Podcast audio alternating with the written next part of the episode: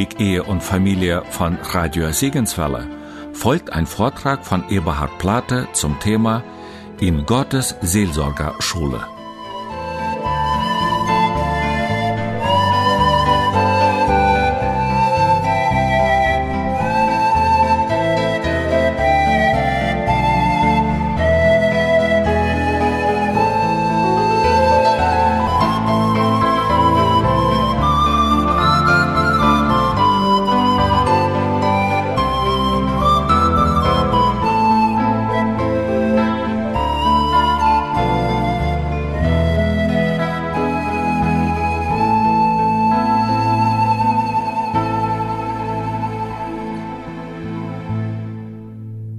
Das Thema, das wir heute haben, ist, wie kann man von Gott Seelsorge lernen? Ich habe euch gestern ja die Frage gestellt, das Thema soll ja sein, wie wichtig ist Kleinkindererziehung? Und ich hatte euch gestern gefragt, ihr solltet schon mal überlegen, welches biblische Beispiel dafür zuständig wäre was wir heute uns ansehen wollen. Ein Ehepaar in der Bibel, das Kleinkindererziehung gemacht hat, wo wir etwas in der Bibel darüber finden. Ihr könnt schon ein bisschen ahnen, es muss also lange her sein, das ist nicht das neue Ägypten, sondern das alte Ägypten. Es geht also um die Eltern von Mose, Aaron und Mirjam. Ich habe es mal überschrieben, Schön für Gott. Und als Unterüberschrift, wie Gott frühkindliche Erziehung segnet. Wir schauen uns also das Ehepaar Amram und Jochebed an. Und wir finden darüber Ausführliches in 2. Mose, die Kapitel 1 bis 3. Wir lesen nicht den ganzen Abschnitt, ich nehme nur stellenweise da etwas raus vor. Wer seine Bibel dabei hat, schlagt am besten auf. Zweite Buch Mose. Das fängt eigentlich an mit der Unterdrückung des Volkes in Ägypten und die Schilderung der politischen Situation. Und dann geht es in Kapitel 1 ab Vers 15, der König von Ägypten sprach zu den hebräischen Hebammen, von denen die eine Schifra und die andere Pua hieß, und sagte, wenn ihr den Hebräerinnen bei der Geburt helft, bei der Entbindung, seht, dass es ein Sohn ist, dann tötet ihn. Wenn es aber eine Tochter ist, dann mag sie am Leben bleiben. Aber weil die Hebammen Gott fürchteten, taten sie nicht, wie ihnen der König von Ägypten gesagt hatte, sondern ließen die Jungen am Leben. Da rief der König von Ägypten die Hebammen zu sich und sagte zu ihnen, warum habt ihr das getan, dass ihr die Jungen am Leben gelassen habt? Die Hebammen antworteten dem Pharao, ja, die hebräischen Frauen sind nicht wie die ägyptischen, denn sie sind lebenskräftig. Ehe die Hebamme zu ihnen kommt, haben sie schon geboren. Und Gott tat den Hebammen Gutes, und das Volk vermehrte sich und wurde sehr stark. Und weil die Hebammen Gott fürchteten, geschah es, dass er ihnen Nachkommen schenkte. Da gebot der Pharao seinem ganzen Volk, jeden Sohn, der geboren wird, sollt ihr in den Nil werfen. Jede Tochter aber sollt ihr am Leben lassen. Wenn man so eine Geschichte liest, dann überlegt man, kann man überhaupt in solch einer Situation heiraten? Kann man als Ehemann die Verantwortung übernehmen? Damals gab es ja noch keine UV-Strahlen, wo man schon frühzeitig erkennen konnte, ob es ein Junge oder ein Mädchen ist. Also musste man bis zur Geburt warten. Das war noch, als meine Kinder geboren wurden. Man musste immer zwei Namen aussuchen, ne? Und man überlegte blau oder rosa. Und dann war man gespannt, wenn die Geburt da ist. Heute ist das gar nicht mehr so überraschend. Heute wissen die Eltern meistens im Voraus. Aber mit was für Empfindungen müssen die Mütter damals gelebt haben unter solchen Verordnungen? Gott gab den Hebammen damals Gnade und er hat es so geschenkt, dass die Kinder, und vor allem wenn es Jungs waren, die früher geboren wurden, als die Hebamme da war. Man könnte sagen, wofür gab es dann noch der Hebamme, ne? Aber das ist schon eine spannende Geschichte. Ich kann mich gut dran erinnern, meine ersten beiden Kinder sind auch zu Hause mit Hebamme geboren worden. Die weiteren dann im Krankenhaus.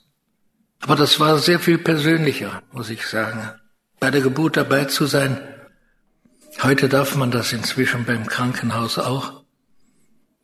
Gott segnet diese beiden. Und ich staune darüber, wie mutig diese beiden Frauen gewesen sind. Ich weiß nicht, wer von euch Krankenschwester ist und in einem Krankenhaus arbeitet, wo Kinder abgetrieben werden. Ich weiß nicht, wer die Zeitschrift Idea kennt.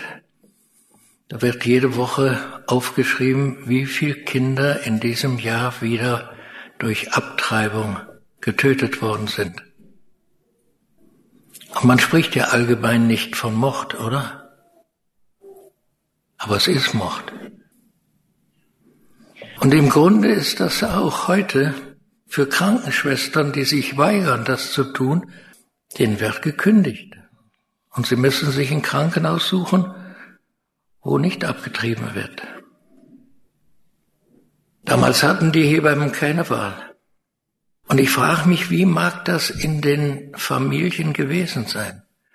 Und dann wird uns ja ein Ehepaar beschrieben, Kapitel 2, Abvers 1, und ein Mann vom Haus Levi ging hin und nahm eine Tochter Levi zur Frau. Und die Frau wurde schwanger und gebar einen Sohn. Als sie sah, dass er schön war, verbarg sie ihn drei Monate lang. Ihr lieben Mütter, könnt ihr euch vorstellen, was im Herzen solch einer Frau vorgegangen ist? Das sehen die Nachbarn, dass jemand schwanger wird, oder? Zumindest die letzten Monate. Und dann werden die Nachbarn gesagt die muss doch jetzt irgendwann niederkommen. Und dann wird ein Sohn geboren. Und wir lesen einen eigenartigen Ausdruck, als sie sah, dass er schön war. Na, welche Mutter meint nicht, dass ihr Kind das Schönste auf der Welt ist? Das ist klar, ne? Jede Mutter gebiert immer nur das schönste Baby. Aber ich glaube, hier wird etwas deutlich gemacht, was später Stephanus in seiner Predigt vor dem Hohen Rat sagt. Dieser Ausdruck schön bedeutet so viel wie schön für Gott. Diese Mutter Jochebed erkennt in diesem Baby, Gott hat mit diesem Baby was vor. Es ist schön für Gott. Ich weiß nicht, wie du deine Kinder siehst, sowohl als Vater als auch als Mutter. Gott vertraut uns Kinder an. Und das ist Gnade. Das ist eben nicht nur ein biologischer Vorgang, sondern das kann bis heute keiner erklären, was Leben ist, oder? Und du hast Anteil daran, dass eine lebende Seele geboren wird. Und hast du deine Kinder so schon mal gesehen, dass sie schön für Gott sind? Die Mutter von John Wesley, ich glaube, sie hat 15 Kinder gekriegt. Sie ist mal gefragt worden, was hast du für Gott getan? Und sie hat gesagt, ich habe Männer für Gott erzogen. Ich glaube, allein vier von diesen 15 sind Prediger geworden, Evangelisten. Mit welcher Intention, mit welcher Überzeugung erziehen wir unsere Kinder? Was haben wir bei ihnen im Blick? Und das ist das Gebet von meiner Frau und mir jeden Morgen, dass Gott unsere Kinder und auch die Enkelkinder gebrauchen möchte für sich. Es geht nicht darum, dass unsere Kinder eine Karriere machen. Und dass es denen mal besser geht als uns. Es geht darum, dass unsere Kinder von Gott gebraucht werden können. Und das ist das Herzensanliegen damals von Amram und Jochebed gewesen. Und ich glaube, sie leben in einer Zeit, wo eigentlich die Jungs, die geboren werden, keinerlei Zukunft haben. Und als dann dieses Baby geboren wird, was haben wir gelesen? Sie verbarg ihn drei Monate lang. Hast du schon mal versucht, ein Baby zu verbergen? Babys schreien, oder? Und die haben damals keine schalldichten Häuser gehabt. Heute hast du ja wenigstens Thermopenscheiben. Aber damals? Wie kannst du ein Kind geheim halten? Zumal die Nachbarn ja alle erkannten, die Frau ist schwanger gewesen. Das heißt also, sie konnte die nächste Zeit nicht das Haus verlassen. Sie musste alles dicht machen. Und sie musste dafür sorgen, dass das Kind auf keinen Fall schreit. Könnt ihr euch vorstellen, in was für einer Situation Amram und Jochebed waren? Amram durfte sich nicht verplappern. Wir haben einen gesunden Jung bekommen. Und die beiden älteren Kinder, Aaron und Miriam, versuch mal den Geschwistern deutlich zu machen, sie dürfen im Kindergarten nicht erzählen, dass ein Baby angekommen ist. Ich versuche mich hineinzuversetzen in solch eine Situation. Was gab ihnen die Zuversicht? Wir finden im Hebräerbrief Kapitel 11 eine Aussage über dieses Ehepaar. Und zwar in dem Kapitel, das bekannt ist mit den Glaubenshelden. Also in Hebräer 11, da heißt es in Vers 23, durch Glauben wurde Mose nach seiner Geburt drei Monate von seinen Eltern verborgen, weil sie sahen, dass das Kind schön war, und sie fürchteten das Gebot des Königs nicht. Hier wird also deutlich gesagt, die Eltern von Mose haben geglaubt. Und das Verbergen des Kindes haben sie aus Glauben getan. Und sie mussten damit rechnen, jederzeit erwischt zu werden. Ich hätte gerne dieses Ehepaar mal kennengelernt. Ich habe eine lange Liste von Personen in der Bibel, die ich gerne im Himmel mal interviewen möchte. Also die beiden möchte ich auch gerne mal fragen. Wie ist das gewesen? Was hat euch die Zuversicht gegeben? Wie viele junge Ehepaare sagen, wir können heute keine Kinder mehr in die Welt setzen. Die Umgebung, in der sie groß werden, wir sind nicht mehr das christliche Abendland. Wie können wir Kinder erziehen gegen den Trend der Zeit? Wie können wir als Christen unsere Kinder erziehen und nicht sie zu isolieren und als Fremdkörper in dieser Welt zu haben? Wir leben eben nicht auf einer einsamen Insel, oder? Und ab einem bestimmten Alter kannst du deine Kinder nicht vor Computer und Smartphone bewahren. Es gibt ja bestimmte Kindersicherungen für PC, aber Kinder sind in der Regel so schlau und wissen, wie man den auch ausschaltet. Nein, wir können unsere Kinder nicht einbauen und gegen alles andere und Einflüsse verschonen. Schauen wir uns das an, wie das bei Amram und Jochebed war mit dem kleinen Mose. Wir werden Hintergründe und Vorgeschichte uns ansehen, die Probleme von Amram und Jochebed und dann, wie Gott vorgeht, wie er ihre Herzen erreicht und wie er den Fall löst und was wir daraus lernen. Vielleicht als Vorbemerkung, Deutschland ist Spitzenreiter unter den nachkommenschwächsten Ländern Europas. Und wenn wir nicht Migranten hätten, würde Deutschland aussterben, oder? Also es sterben mehr, als geboren werden. Woher können wir den Mut nehmen, in Zeiten der Rezension, der Umweltverschmutzung und dem Kampf der Kulturen Familie zu gründen und Kinder in die Welt zu setzen? Eine der Klimaaktivisten hat deutlich gesagt, jedes Kind trägt zur Umweltverschmutzung bei und zur Klimaveränderung. Man sollte Eltern verbieten, Kinder zu kriegen. Als ich das gelesen habe, war mein erster Gedanke, das hätte man vielleicht ihren Eltern sagen sollen. Wir leben in einer komischen Zeit. Wirklich komisch. Wir leben in einer kinderfeindlichen Welt.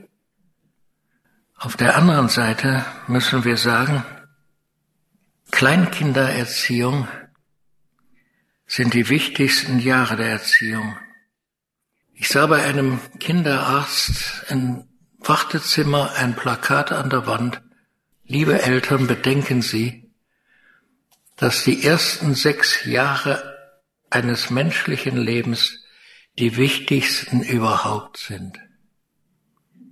In den ersten sechs Jahren wird alles in Kinder hineingelegt, was hinterher daraus wird.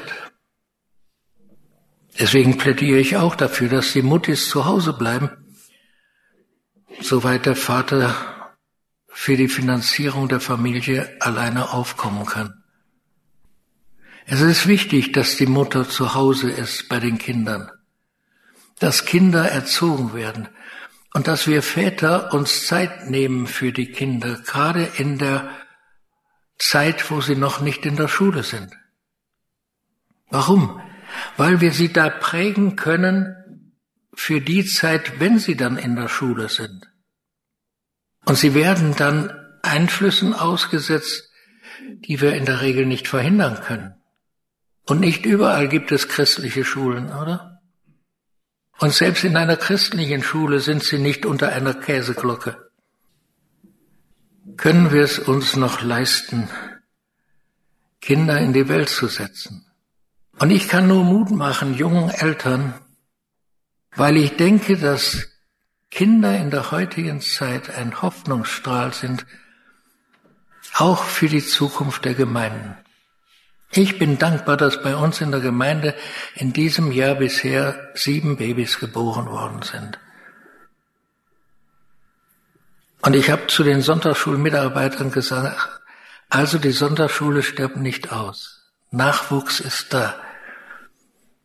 Und ich halte es für wichtig, dass wir Christen wirklich Mut haben, Kinder in die Welt zu setzen, um sie für Gott zu erziehen. Ihr kennt ja die Geschichte, wie das gewesen ist. Ich brauche jetzt nicht sehr ausführlich darauf einzugehen. Der Pharao, es war also Unterägypten und Oberägypten zusammengelegt worden. Und der Pharao hatte eine ungeheure Macht. Aber Amram und Jochebed, sie gründen eine Ehe und wir haben gelesen, beide kamen aus dem Stamm Levi.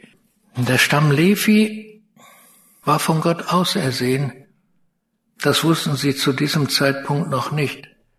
Sie hatten nach dem Segen Jakobs keine Verheißung auf ein eigenes Land. Und später wurde angeordnet, dass sie am Haus Gottes dienen sollten, also an der Stiftshütte, und dass sie davon leben sollten, was die anderen einlegten.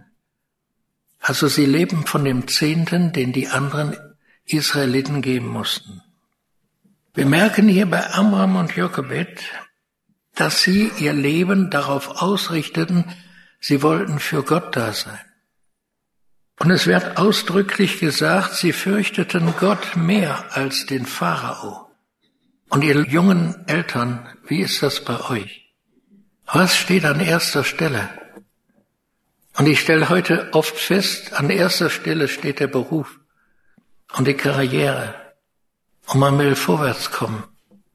Steht an erster Stelle bei euch als Ehepaar Gott? Wie beginnt ihr den Morgen? Wir hatten in unserer Gemeinde vor Jahren eine Aktion gestartet, eine Bibelleseaktion unter dem Motto kein Frühstück ohne geistliches Frühstück. Das heißt, vor jedem Frühstück wurde zusammen die Bibel gelesen. Meine Frau und ich machen das also seit 53 Jahren. Und ich kann nur dazu anraten. Vielleicht sagst du, und die Männer sagen das meistens, ich komme morgens so schlecht raus. Aber das ist nur eine Frage des Weckers. Ne? Man muss den nur eine halbe Stunde früher stellen.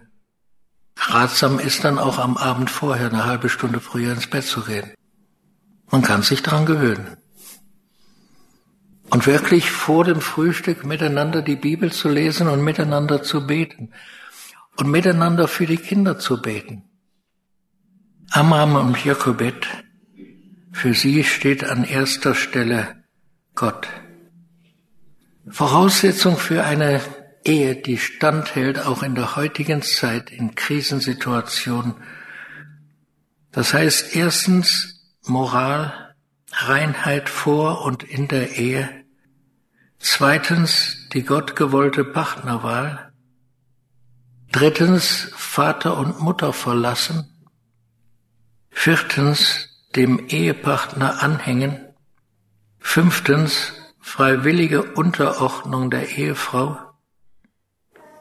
Sechstens liebevolle Verwaltung und Versorgung der Familie durch den Mann. Und siebtens vergebende Liebe praktizieren. Und aus 53 Ehejahren kann ich nur sagen, das funktioniert. Und ich möchte Mut machen dazu. Und das nicht erst anzufangen, wenn die Kinder da sind. Oder manche fangen erst an, wenn die Kinder in die Pubertät kommen, ne? Wenn es schwierig wird. Zum Glück gibt Gott uns ja Einübungszeit. Neun Monate, bis ein Kind geboren wird. Und man kann sich darauf einstellen. Ein Ehepaar im Neuen Testament macht es uns auch vor. Die waren zwar schon etwas älter, als sie den ersten Sohn bekommen, Zacharias und Elisabeth. Und weil er nicht glaubte, ist er stumm. Und könnt ihr euch jetzt vorstellen, wie die in den neun Monaten miteinander die Bibel gelesen haben? Also muss sie vorgelesen haben, ne? Und sie stellte Fragen und er schrieb's auf eine Tafel. Heute kannst du das wahrscheinlich mit dem Smartphone dann machen, ne? Und dass die beiden miteinander in diesen neun Monaten die Bibel gelesen haben, wird sehr deutlich an den beiden Lobgesängen. Einmal das, was Elisabeth sagt und das, was Zacharias sagt bei der Geburt, also widersprechen kann. Und man merkt, sie haben die Psalmen gelesen. Der Lobgesang des Zacharias ist eine Aneinanderreihung von Psalmen. In dieser Ehe ist dann der Jesus der Mittelpunkt. Und damals bei Amram und Jochebed, da stand im Hintergrund die Verordnung des Pharao. Aber sie fürchteten Gott mehr als den Pharao. Und wie geht Gott dann vor?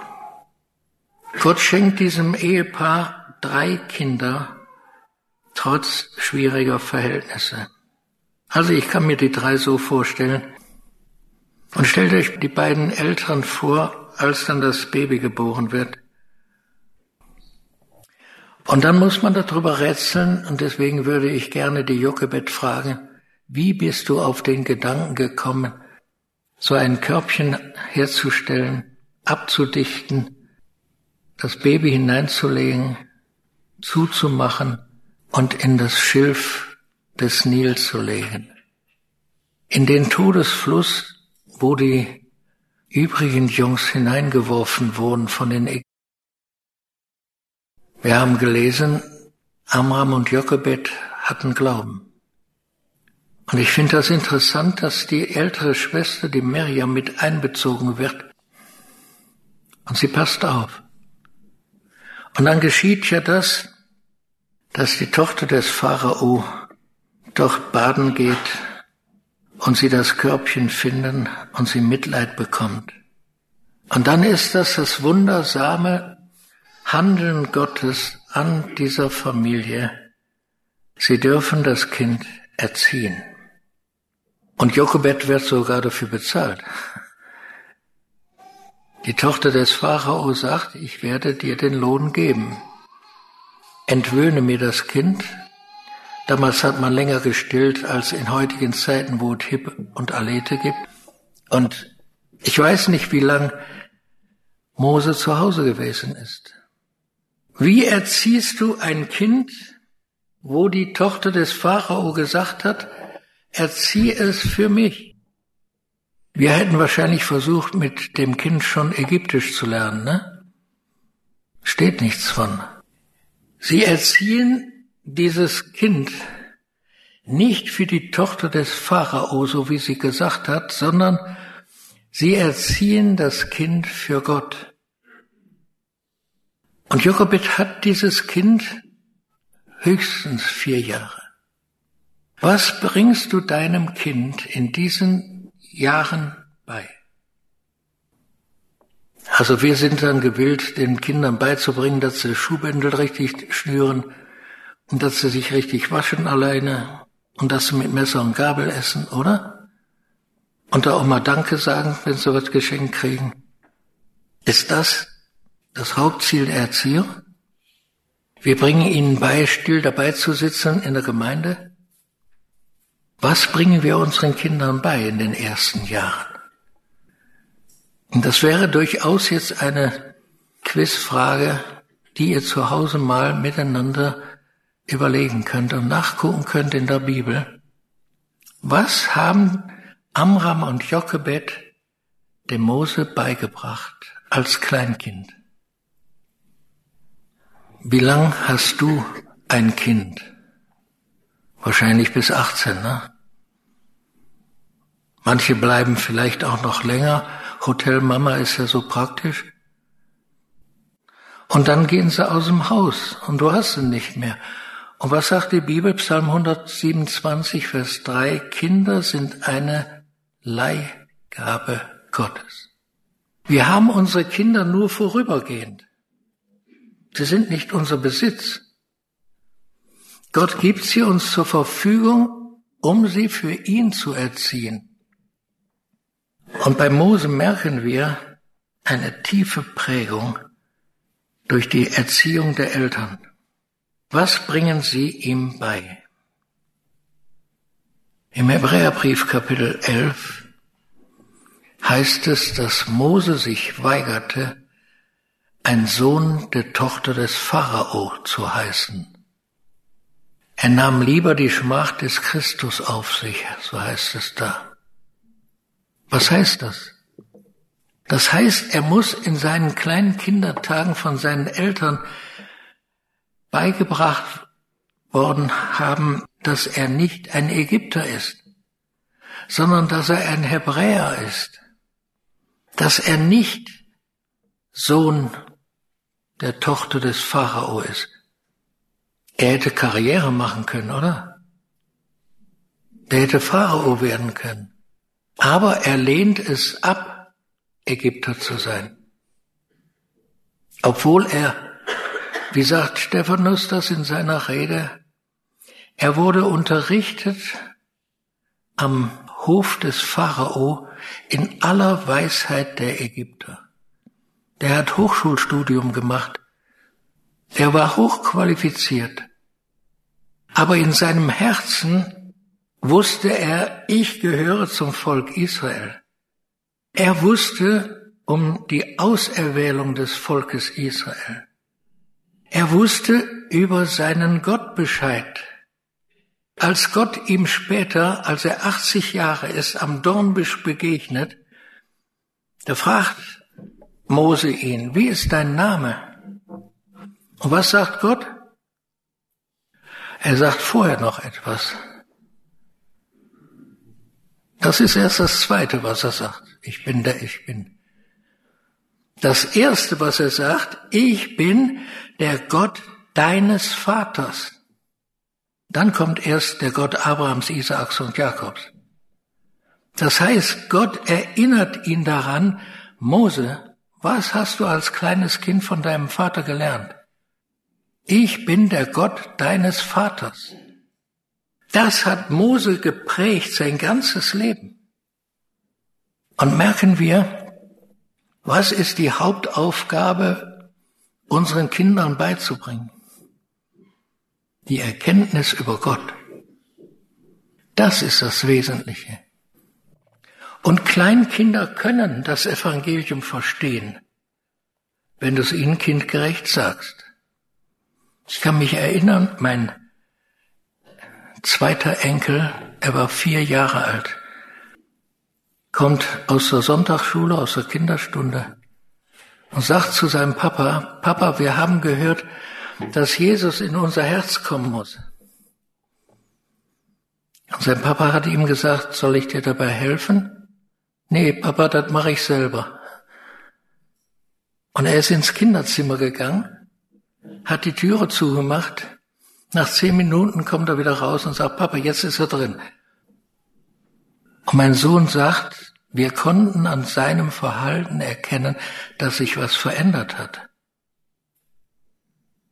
Ne, als Vierjähriger ist man in der ersten Trotzphase. Die zweite kommt dann hinter während der Pubertät. Aber was bringen wir unseren Kindern bei? Und das Evangelium ist für Kinder zu verstehen. Was wissen sie über Gott? Was wissen sie über die biblische Geschichte? Mose wusste offensichtlich, dass sein Volk Israel ausersehen war, nicht in Ägypten groß zu werden, sondern wieder ins verheißene Land zurückzugehen. Und Mose wusste, dass Gott ihn gerettet hatte gegen den Pharao. Und ich sagte schon, die ersten sechs Jahre eines Menschenlebens sind die wichtigsten in der Erziehung. Die Eltern von Mose machen ihn sensibel für die Welt, in die er kommt. Sie lehren ihn beten, er lernt von ihnen, was Glauben bedeutet. Der Glaube seiner Mutter und der Gott seines Vaters prägen sein Leben. Und dann folgt die Gegenerziehung. Danach wird er am Hof des Pharao erzogen. Und wir lesen das in der Postgeschichte 7 in aller Weisheit der Ägypter dass er mächtig in Wort und Werk war. Er konnte also nicht nur die Hieroglyphen, er hat gelernt, wie man Pyramiden baut. Er ist am reichen Hof des Pharao erzogen worden. So hat er als Kleinkind nicht gelebt. Und die Frage ist, was lernen wir daraus? Welche Erziehung prägt unsere Kinder? Erziehen wir sie für diese Welt damit sie Karriere, Wohlstand, Bildung und Ansehen bekommen? Oder leben wir ihnen vor einen gelebten Glauben? Und das ist mir ein Anliegen, dass wir an solch einem Ehepaar lernen, wie wir unsere Kinder erziehen. Wir wissen, ab dem sechsten Lebensjahr müssen sie in die Schule gehen. Und was sie da lernen, ist nicht alles so, wie wir uns das wünschen. Und selbst an christlichen Schulen ist nicht alles so, wie wir uns das wünschen, oder? Wir erwarten da, dass sie die Lehre der Eltern akzeptieren und vertiefen. Aber ich sage manchmal, ein Christ ist noch nicht ein guter christlicher Lehrer. Ich weiß nicht, wie viele hier Lehrer sind, die an christlichen Schulen unterrichten. Bielefeld hat hier eine große christliche Schule. Ich möchte Mut machen. Wir als Eltern haben die Verantwortung, unsere Kinder zu Gott hin zu erziehen. Und wir könnten fragen, was ist aus diesen Kindern von Amram und Jochebed geworden? Miriam wurde eine Prophetin.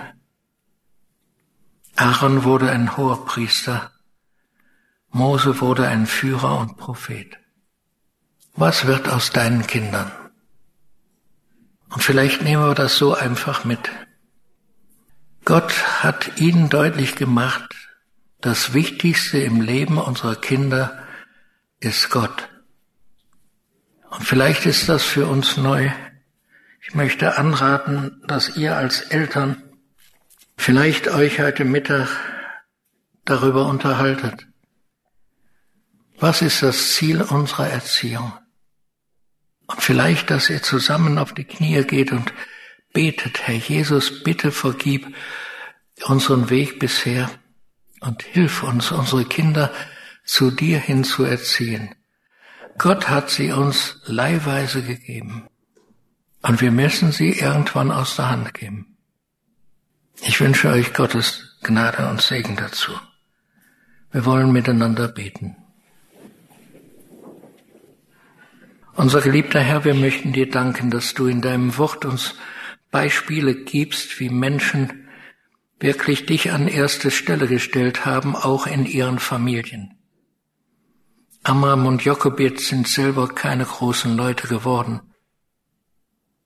Sie waren aus dem Volk und sie blieben in dem Volk. Aber du hast ihre Kinder gebrauchen können, weil der Glaube ihrer Mutter und der Gott ihres Vaters Vorbild gewesen sind. Und so möchte ich dich bitten, dass du allen Familien hier in der Gemeinde diese Gnade schenkst, dass du der Mittelpunkt wirst unserer Familien und Ehen und unserer Erziehung. Wir wissen, dass unsere Kinder in eine Welt hineinleben, in der Chaos ist und man nicht nach Gott fragt. Herr, bewahre sie und ziehe sie nahe zu dir schon in frühen Jahren. Amen.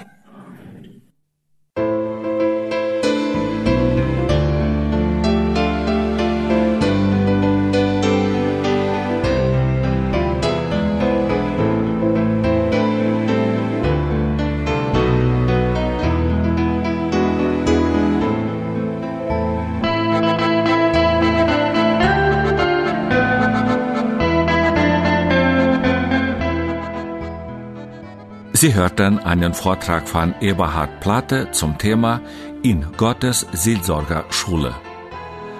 Dieser Vortrag wurde im Jahr 2020 in einem Familienseminar in Bielefeld gehalten.